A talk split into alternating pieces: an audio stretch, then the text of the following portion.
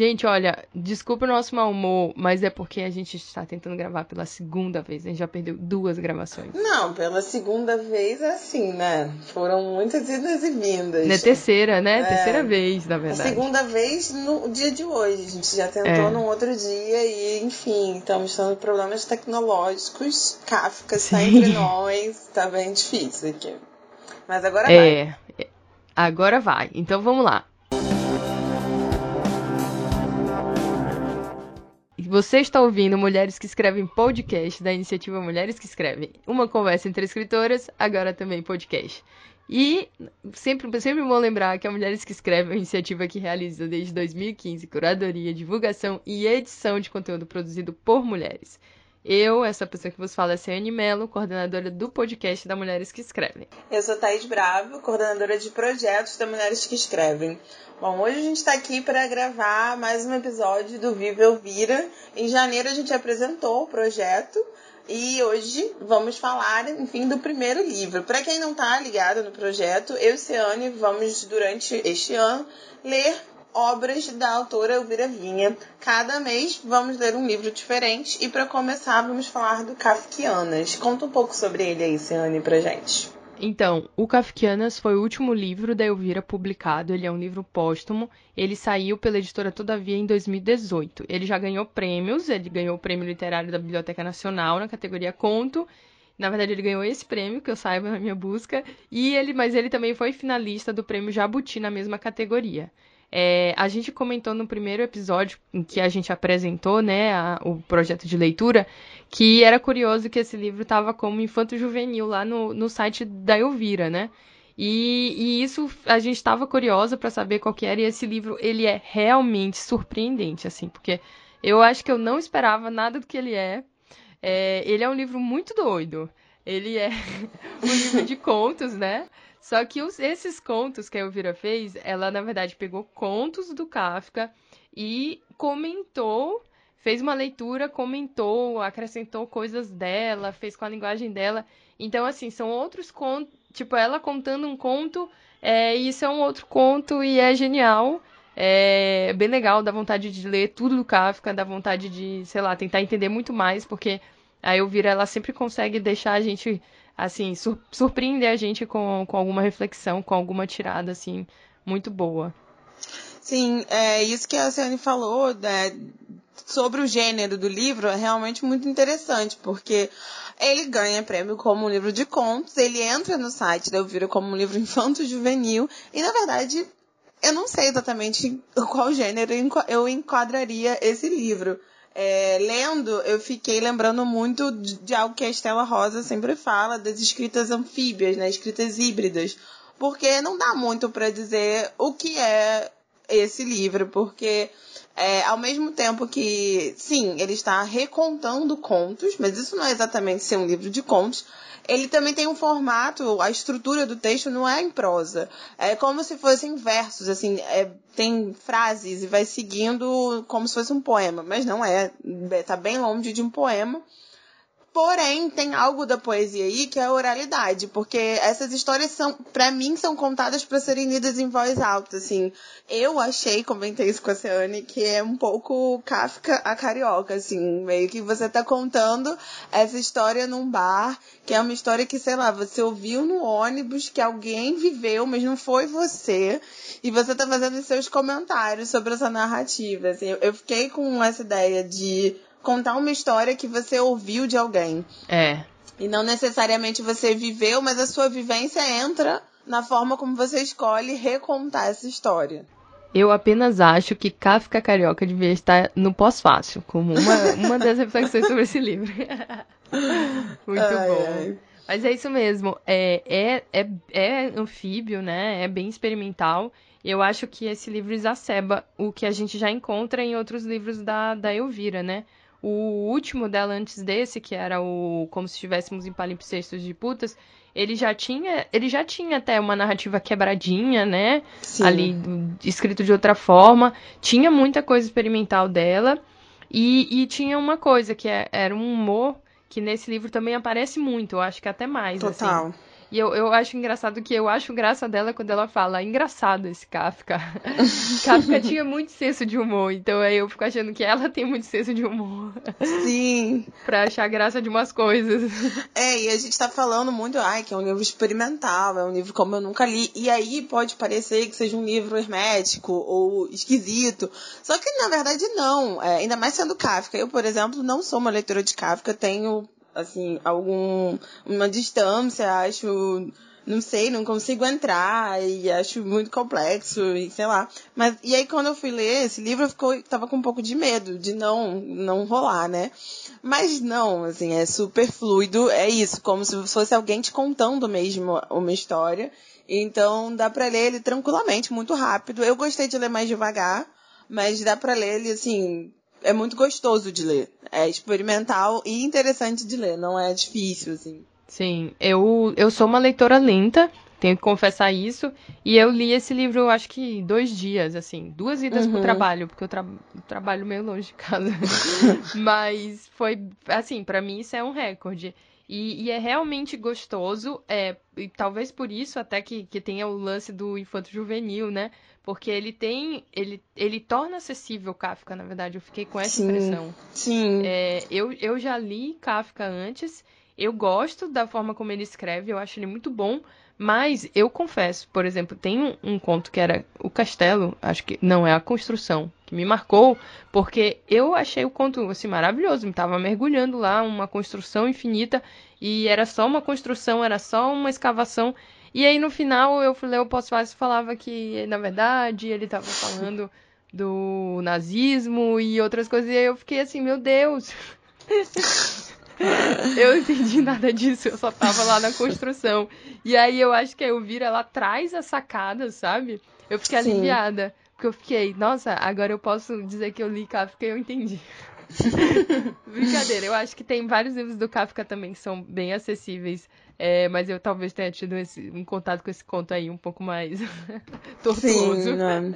não, eu fiquei com vontade de ler Kafka depois de ler esse livro, que eu acho que é maravilhoso, assim, né? Um livro que te dá vontade de ler outras coisas, de se engajar aí na, na leitura, e, enfim, isso eu acho maravilhoso. E acho que tem essa questão do, de terminar como se tivesse, não é exatamente uma moral da história, que tem mais a ver com ética do que moral, mas é, o modo como a Elvira interpreta os contos, parece que ela tá sempre te dando uma espécie de. como se fosse um toque, assim. Não é nem uma recomendação, é tipo, cara, fica ligado nisso aqui, sabe? E que é. que, que eu acho que vale também um pouco como uma literatura infanto-juvenil, mas também pra vida, né? E eu fiquei pensando muito nisso, assim, que, que eu não conseguia. É, é isso, né? O livro é muito híbrido, então eu não consegui dizer exatamente isso. Não é uma moral da história, mas é um pouco o modo como ela interpreta o Kafka, como ela lê esses contos, é também uma forma de se posicionar na vida, de ler as situações da vida, assim, e ver, tipo, possíveis interpretações, sabe? Tipo, isso aqui você pode interpretar dessa forma, mas também pode interpretar dessa outra forma. E eu achei essa pira sensacional, assim. Tem um conto que ela fala assim, é os chacais e árabes. Aí ela vai contando, e aí depois ela fala assim, eu nessa história sou mais o camelo. E aí ela começa, tipo, bota, dá uma guinada, assim, te mostra uma outra maneira de se posicionar dentro daquela, dentro daquela narrativa. E, enfim, eu acho super filosófico, super psicanálise, eu amo. Amiga, é total. É, eu, não, eu não sei se eu chamaria de psicanálise, porque eu, depois que eu descobri que a Elvira gosta do Ricker, eu fiquei obcecada com isso, você já pode ter percebido. Sim. E eu acho muito que é, como eu já acho que ela é uma rainha da narrativa, tipo, ela domina muito bem a narrativa, assim, tem um controle disso. É, eu acho que nesse livro ela, ela meio que põe em prática a ideia de que a narrativa ela não é a história, a narrativa ela vai até o ela é uma espiral, né? Ela vai até o processo de leitura, a leitura também é uma outra narrativa, é uma, enfim, é uma escrita, né? uhum, né? E eu acho que nesse livro ela mostra isso pra gente. Mas assim, eu até queria voltar nisso que tu falaste do, do dela refletindo sobre a vida, né? Dela dando umas uns pitacos e um, sei lá, uns, um conhecimento mesmo. Isso uhum. que é uhum. muito gostoso no livro, que tu vai lendo Sim. e tu vai ou aprendendo ou ficando muito reflexivo sobre a nossa postura diante da vida. Total. Então, Então, para mim, o, o prefácio, eu tinha até lido antes o prefácio desse livro, né? Ela no, tá, ele tá no site da Elvira. Uhum. Foi a filha dela que escreveu, a Carolina. E o, no prefácio ela fala que a lição mais importante que a mãe dela deixou foi ser sincero, digno e ético sempre. E, é, e eu acho que esse livro é Elvira sendo sincera digna e ética, pensando Sim. sobre essas coisas, sabe? Pensando sobre dignidade, pensando sobre ética. É muito, é muito bonito. Sim, eu, eu copiei essa parte do prefácio porque é muito emocionante. E eu fiquei pensando muito nisso, assim, que a gente fala muito sobre ah, a Elvira, quem ela foi, e é isso, a gente não conhece. Mas acho que tem uma questão nas personagens, a gente vai ver isso nos próximos livros, que são, para mim são personagens muito éticas, assim, muito autênticas, que vão até o fundo das questões com uma seriedade, com com, assim, de estar tá dentro de uma situação que é complexa e você não escolher a saída mais fácil, mais óbvia, não, não ser mesquinha, sabe? E acho que nesse livro ela convoca muito do tipo, quando você tá nessa situação aqui, você pode ser também mais corajosa, mais autêntica, pode ca caminhar essa história para outro lado. E tem uma outra parte tem de um conto que é o Na Frente da Porta. É esse o nome? Esse. Só você Na Frente da Porta, que ela fala assim, ela vai contando, e aí tem uma situação que é há uma liberdade, a gente não aproveita.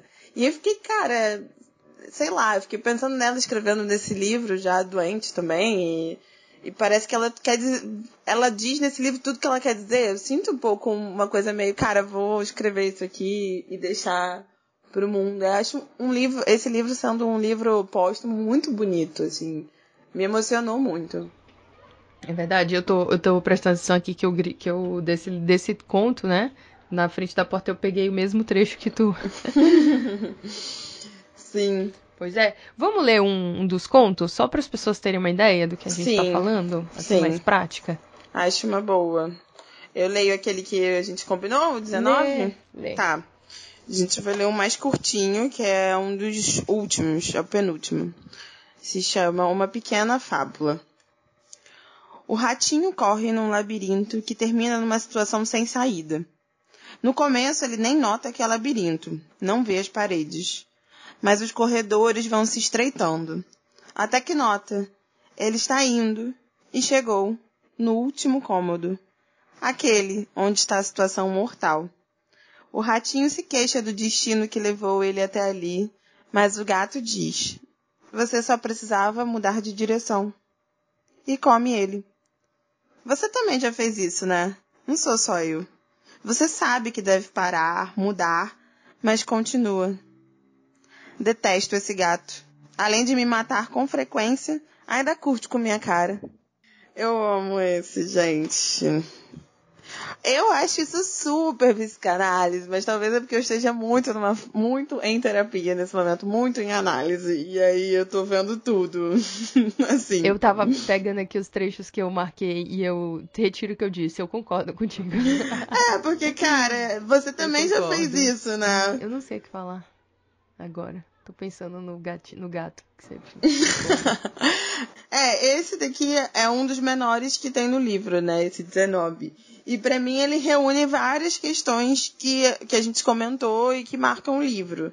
É, de ser meio híbrido, de ser uma história que poderia ser uma história infanto-juvenil, que tem uma moral aí, tem um, um, desfecho que te indica algo, mas esse, essa moral não é nem um pouco óbvia, não é fácil, e é difícil de ver livros infanto-juvenis que vão nessa aposta, assim, né?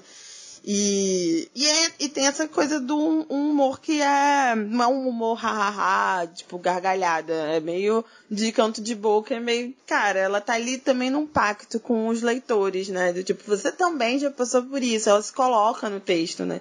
Então acho que isso aparece em muitos contos, né? É verdade.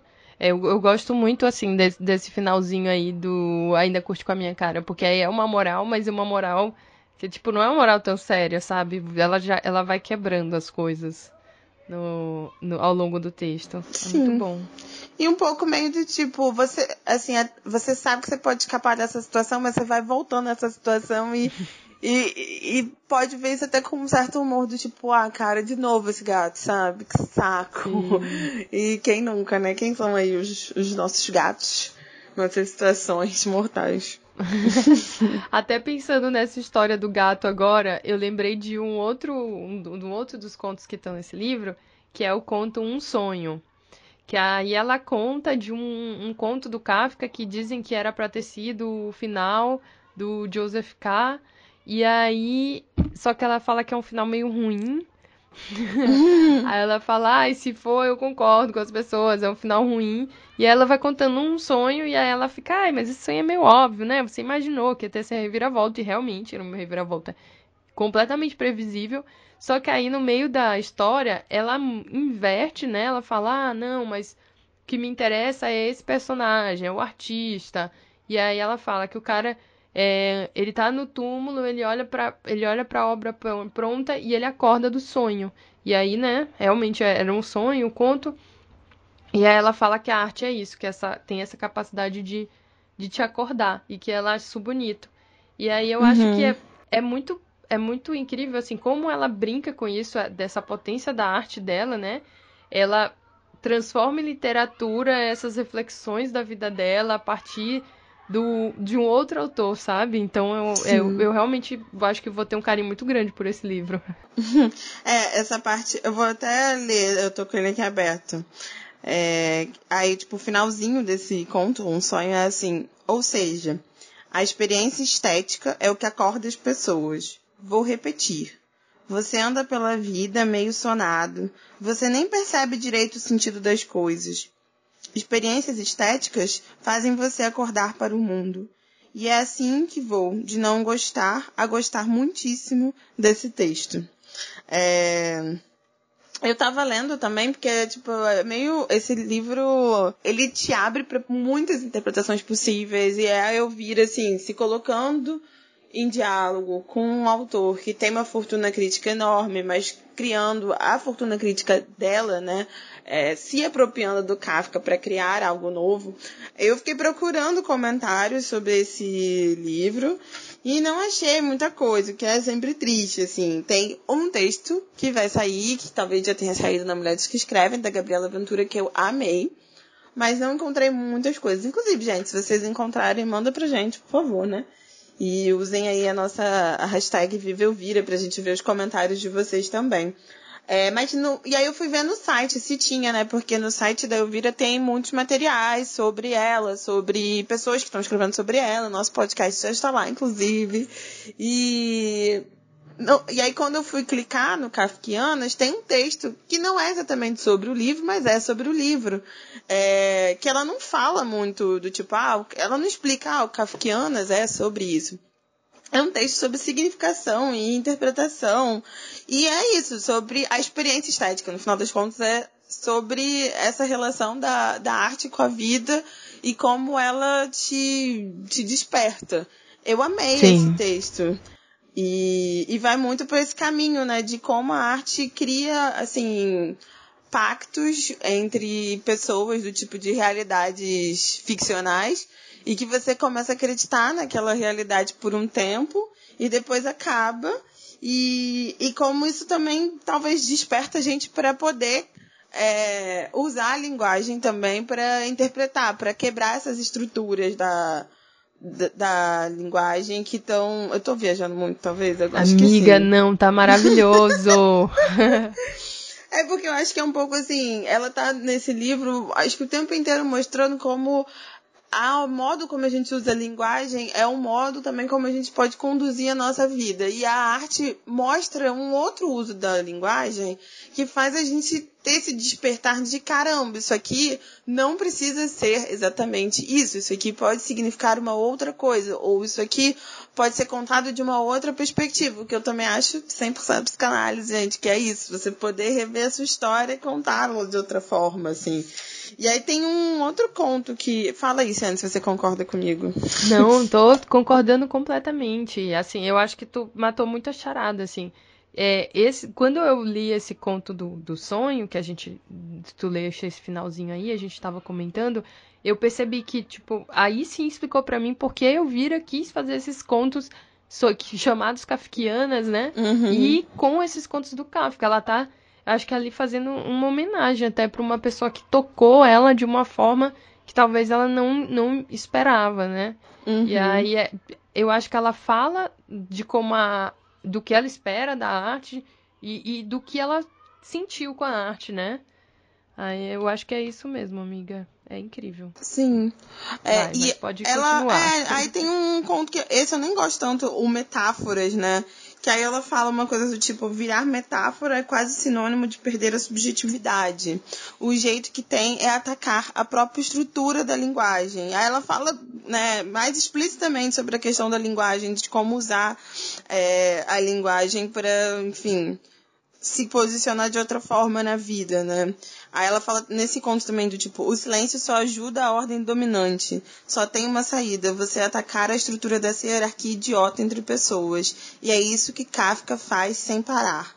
Absurdo, sem sentido e outras coisas que dizem dele. Ah, não. Ele ataca o sentido estabelecido, o território demarcado, a estabilidade das ordens, das linguagens. Ele ataca a ideia de que coisas diferentes não se misturam.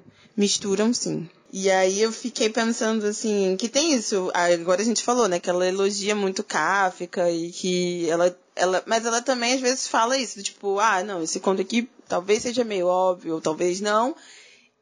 Porém, tem algo que é muito interessante, que é também uma crítica nessa releitura, por exemplo, das personagens mulheres. É, verdade. Ela faz essa crítica.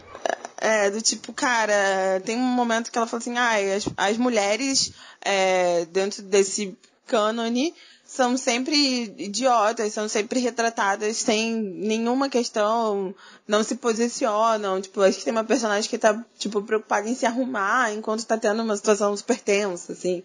E que ela não toma partido de nada. E aí ela faz essa É. crítica do tipo, ah, isso eu não curto, assim. É bem. Não é uma crítica aprofundada, é só tipo, ah, não. Sabe? Que preguiça dessas personagens. Tipo, vocês podiam ter escrito coisas melhores sobre as mulheres, né? Ainda bem que ela escreveu, né? Sim, exatamente. O, o, é, e esses comentários dela até me fizeram perceber que a maior parte desses contos não tem, né, uma personagem mulher. Não tem uma, uma, uma- enfim. É um Sim. personagem, em geral é um homem ou dois homens, enfim. É, e, e, inclusive um dos contos que eu acho que ela gosta, que é aquele dos 11 filhos, são 11 homens descritas, assim, não tem uma mulher ali naquela, naquela família. E eu fico assim, gente, podia ser uma filha, né? Sim, total. Podia ter É, tem isso, até, uma. tipo, até o camelo faz mais do que as mulheres, sabe? É um pouco isso, assim, é muito triste, tipo. É, é verdade. E, enfim, é. Ela tem, tem outras críticas, né? Tem um que ela fala que o Kafka zoa do poder, mas que ela não gosta de dualismos. Aí ela fala, É, ah, mas eu sim. não, não, não gosto disso. Mas, mas assim, é, é muito engraçado. é parece, um, enfim, uma conversa entre amigos mesmo, né? Eles É, ali. é, se ela fala alguma coisa do tipo, ah, isso daí é apenas fascismo. Aí não, né? É, tipo, não teria, não precisa dar nenhuma explicação. Só tipo, aí não, né? Por favor. Eu adoraria estar vivendo nesse mundo que a gente pode só falar, não, né? Tudo bem. E, e parar por aí e todo mundo concordar que aí não. Mas, infelizmente. Olha, Thaís, tô vendo uma anotação aqui que é total psicanálise. Acabei de ver. Hum. Que ela fala, o pai simbólico, ordem constituída. É o daquele sobre a lei? Não, é o que o pai fica zoando. É do Ah, sim. Od, Ode, alguma, é um nome O. Dradek, sei lá, né? Odradek, é, Eu falo coitada. assim, gente, não sei. Eu, eu, se eu não sei como falar, eu invento como é. é. Sim, esse é super, né? Tem a questão do pai. O Kafka super tem a questão do pai, né? Marcada. Que, enfim, né? Bem, bem freudiano. e aí, amiga, de cima E aí, a gente falou tudo que a gente queria falar. Gente, a gente anotou os nossos temas e eram muitos. Eu tava duvidando que a gente conseguiria falar. É porque eu acho que a gente tá com medo do- da ligação cair de novo, Da amiga. gravação cair de novo, né? Mas olha, pelo menos a gente conseguiu. A gente tá conseguindo se manter no nosso tempo, né? De produção. Você acha que, que como deu tempo, ler um maior ou não? Ai, vamos. Tá, você quer ler? Po- Ah, posso ler. Mas é... tá. Se eu tossir, eu. Qual que, qual que a gente lê? Deixa eu ver. O que, eu, o que a gente mais gosta, a gente tinha desistido de ler. Porque... Ah, lê esse, amiga, é muito bom. É? Ah, então tá. Ele então é, pra ler. mim foi o conto que eu li e falei, caraca, esse livro, meu Deus, adorei. Sim, mesmo. É. Vai, amigo. Eu gosto. Eu tenho um que é meio. Assim, talvez seja sem graça, mas eu gosto dele do. Do Na Arquibancada, mas eu gosto dele porque ele me lembra a Estela. Que a Oh. Estela tem uma história de, de terapia, né? Quando você tá feliz, você larga a terapia. E Uhum. aí. E aí. Uma vez alguém falou pra ela, não, mas às vezes é preciso de terapia pra lidar com a felicidade, né? A gente, Uhum, a gente não sabe lidar com isso. total. é. E aí esse, esse conto tem um pouco dessa, dessa reflexão. Mas vamos lá. É o conto Na Frente da Porta, que a gente até chegou a comentar aqui. Você já conhece essa história. O cara fica na frente de uma porta. Quer entrar, o porteiro diz não. Isso por anos a fio. Ele até arranja um banquinho para esperar sentado. Aos poucos, os dois conversam. O cara conta a vida pro- para o porteiro. É pobre, veio do interior. O porteiro nem presta muita atenção. A porta dá acesso à lei. No texto de- do Kafka está escrito bem assim: lei. Sem maiores explicações. Entenda o que você quiser. Lei como sinônimo de sabedoria ancestral, lei como poder puro e simples, lei como a burocracia infernal do dia a dia, então e sempre. Pode ser também acesso à cidadania. O cara passa pela porta e tem direitos reconhecidos. Nesse caso, né? Não é o cara que entra ou não entra na lei. É a lei que entra ou não entra no cara. É a lei que aceita ou não aceita o cara como digno dela. Seja como for, a porta não funciona. Tentam até mesmo uma corrupçãozinha, o que fica engraçado, já que se trata de um porteiro da lei. Como é possível corromper quem guarda a lei, né? É um oxímoro. Na hora em que ele, na hora em que ele é corrompido, deixa de ser guarda da lei. No entanto, já se ouviu falar muito disso, acredita em mim. Mas neste caso, pelo menos, não funciona. Não porque o guarda é incorruptível, não, não. Só aceito para depois você não dizer que não tentou de tudo, malvado porteiro. Quer que o cara se sinta realmente fracassado, excluído. E completa. Ó, depois piora. Mesmo conseguindo passar por ele, ia ter outros porteiros. Cada porta dá para outra porta. Cada porteiro dá para outro porteiro. Desse jeito, quem não prefere ficar no banquinho, né? Nesse tempo todo que o cara fica lá, não aparece mais ninguém. Meio esquisito, ele acha. Afinal, lei devia ser para todo mundo. Mas ele fica lá matutando e o tempo vai passando. E a luz vai diminuindo. Primeiro ele acha que é uma noite escura, mas eram os olhos. Ele está à morte. Aí o cara lembra da última pergunta não feita.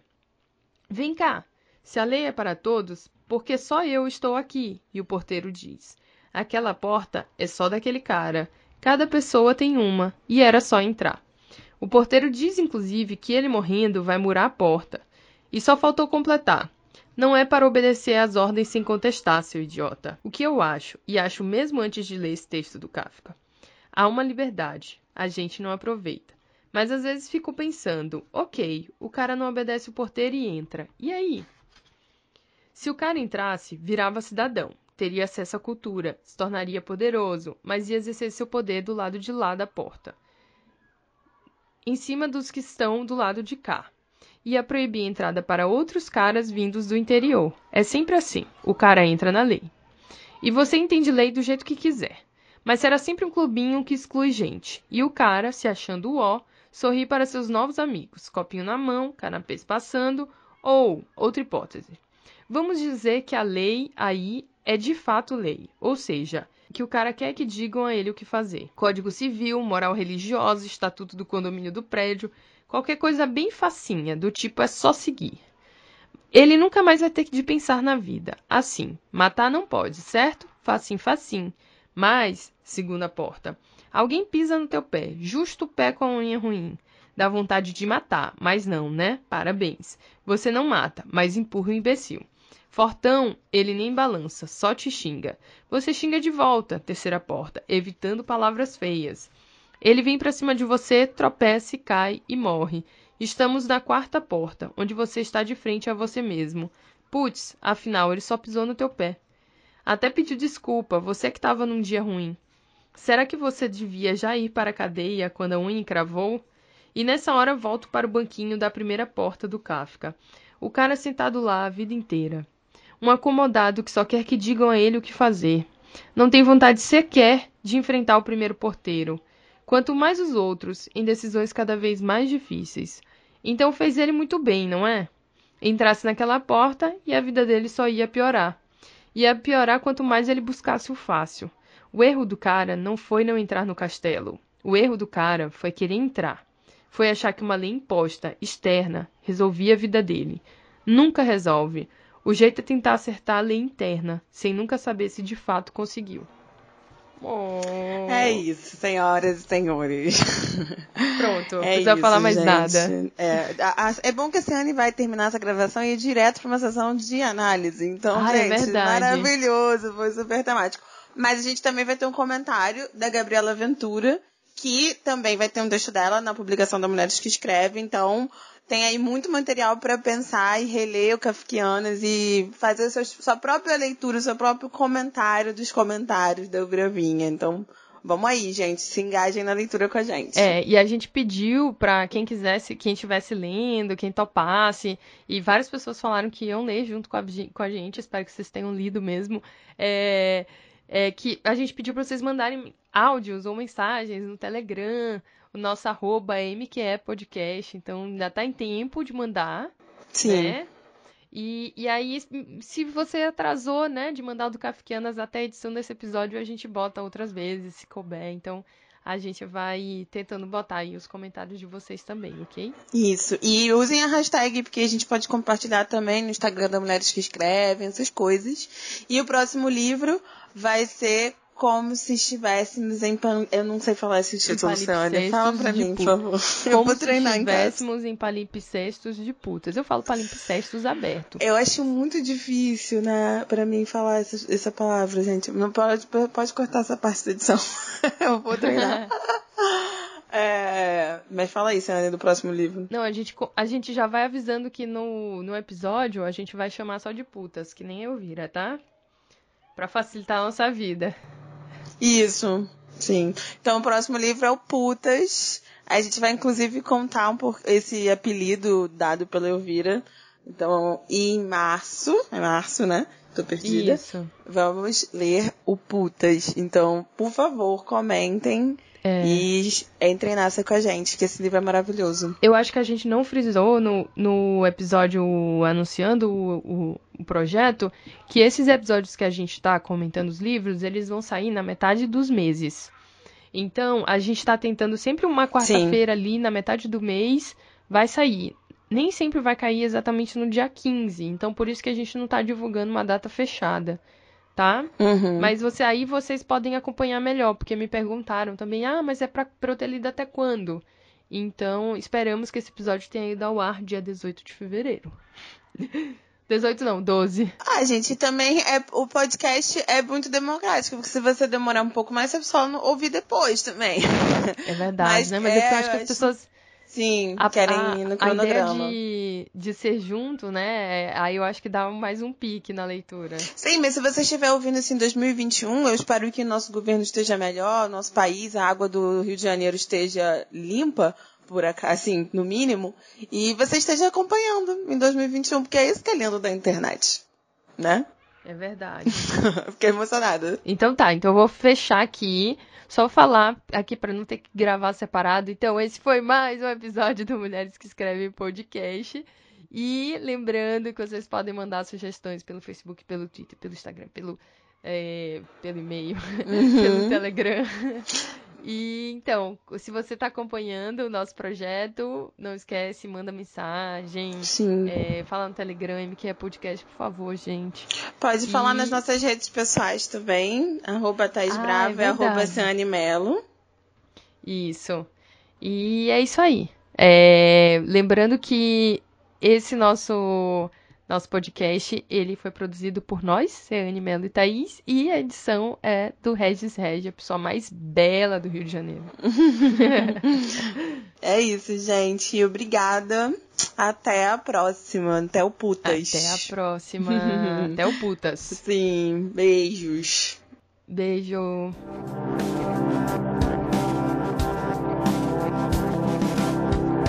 Espera aí, espera aí. Achou que acabou? Não acabou, não. A editora Todavia, que é responsável pela publicação do Kafkianas, fez uma parceria com o nosso podcast. Então, até o dia 10 de março, se você, quem, quem gostou, quem ouviu esse episódio e gostou do livro, quer ler, pode comprar com até 20% de desconto na loja da editora. Então, é só colocar no seu carrinho e antes de finalizar a compra, utilizar o cupom VIVEUVIRA20, tudo em caixa alta. Outra surpresa é que a Todavia também disponibilizou um livro para a gente sortear entre os nossos ouvintes e seguidores. A foto oficial do sorteio vai estar disponível hoje no nosso Instagram, hoje no dia do lançamento desse episódio. É, no nosso Instagram, que é arroba mulheres que escrevem, é, escreve tudo junto, repete é também, tudo mulheres que escrevem, tudo junto. E as regrinhas são aquelas que vocês já conhecem, que é curtir nosso perfil, curtir o perfil da Todavia Livros, curtir a foto do sorteio e marcar duas pessoas. O segredinho que é para quem está ouvindo esse podcast é que além de marcar os amigos, no comentário você também vai ter que perguntar: vamos de hashtag Vive Ouvira? E além disso, né, como nós prometemos, nós vamos passar alguns dos comentários que nós recebemos sobre o livro. A seguir, nós vamos ouvir a escritora Gabriela Ventura e o colunista do Pós-Fácil Tuca falando sobre o que acharam do Kafkianas.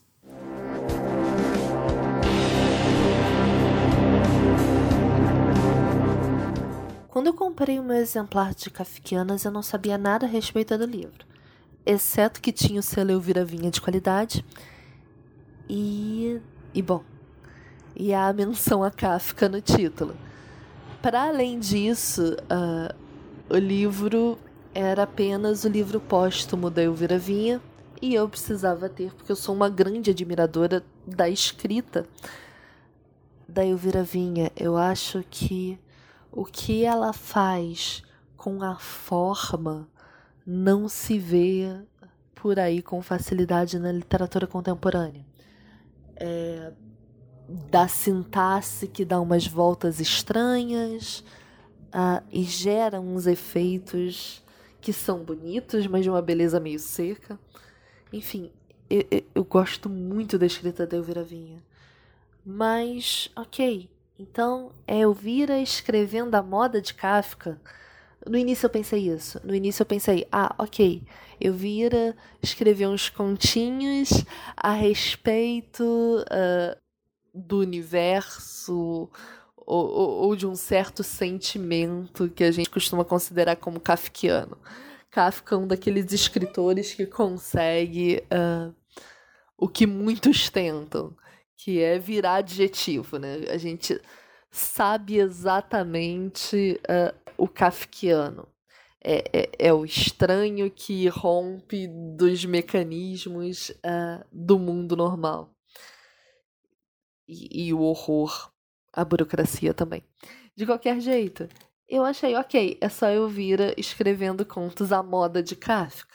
O que foi de uma ingenuidade terrível da minha parte, porque escrever à moda de Kafka uh, não é kafkiano. é só uma imitação. A estranheza mesmo surge com esse livrinho que a gente tem nas mãos e que é uma delícia. Uh, e é basicamente a Elvira recontando do jeito dela os contos uh, de Kafka. É muito interessante porque eu comecei a ler e fiquei, gente, mas é isso mesmo? Tem uma formatação que parece que é poema, mas a forma não é nem de conto, nem de ensaio. Tá mais para um comentário, para um paratexto, ou sei lá, as notas que uma professora engraçada e mal-humorada faz antes da aula. Tem, tem, tem a questão aí de, de conselhos. Rola, rola, rola todo um conselhos para a juventude ou para os, os nem tão jovens assim. É, é um livro muito estranho. E, e por ser um livro muito estranho, que eu li e reli umas duas ou três vezes em sequência, lendo para os amigos, lendo. Gente, olha o que a Elvira tá fazendo aqui, que coisa fantástica, que negócio genial. É... Eu acho que no fim das contas, de todo o processo, ela consegue chegar no Kafkiano na forma de novo. Eu virei incrível. Eu não acredito que ela deixou a gente tão cedo, sendo que ela podia produzir ainda outros romances. Ela estava mais afiada do que nunca, mais engraçada, mais dura, mais crítica, mais certeira do que nunca. É realmente uma pena, mas eu fico muito feliz ah, que a gente conseguiu ter o Kafkianas em mão. Porque a gente precisa desse tipo de diálogo um diálogo entre escritores que não é pautado pela reverência ou pela cópia, mas pelo jogo. E, e é isso. Eu acho que é por isso que eu considero Kafkianas um livro tão bom.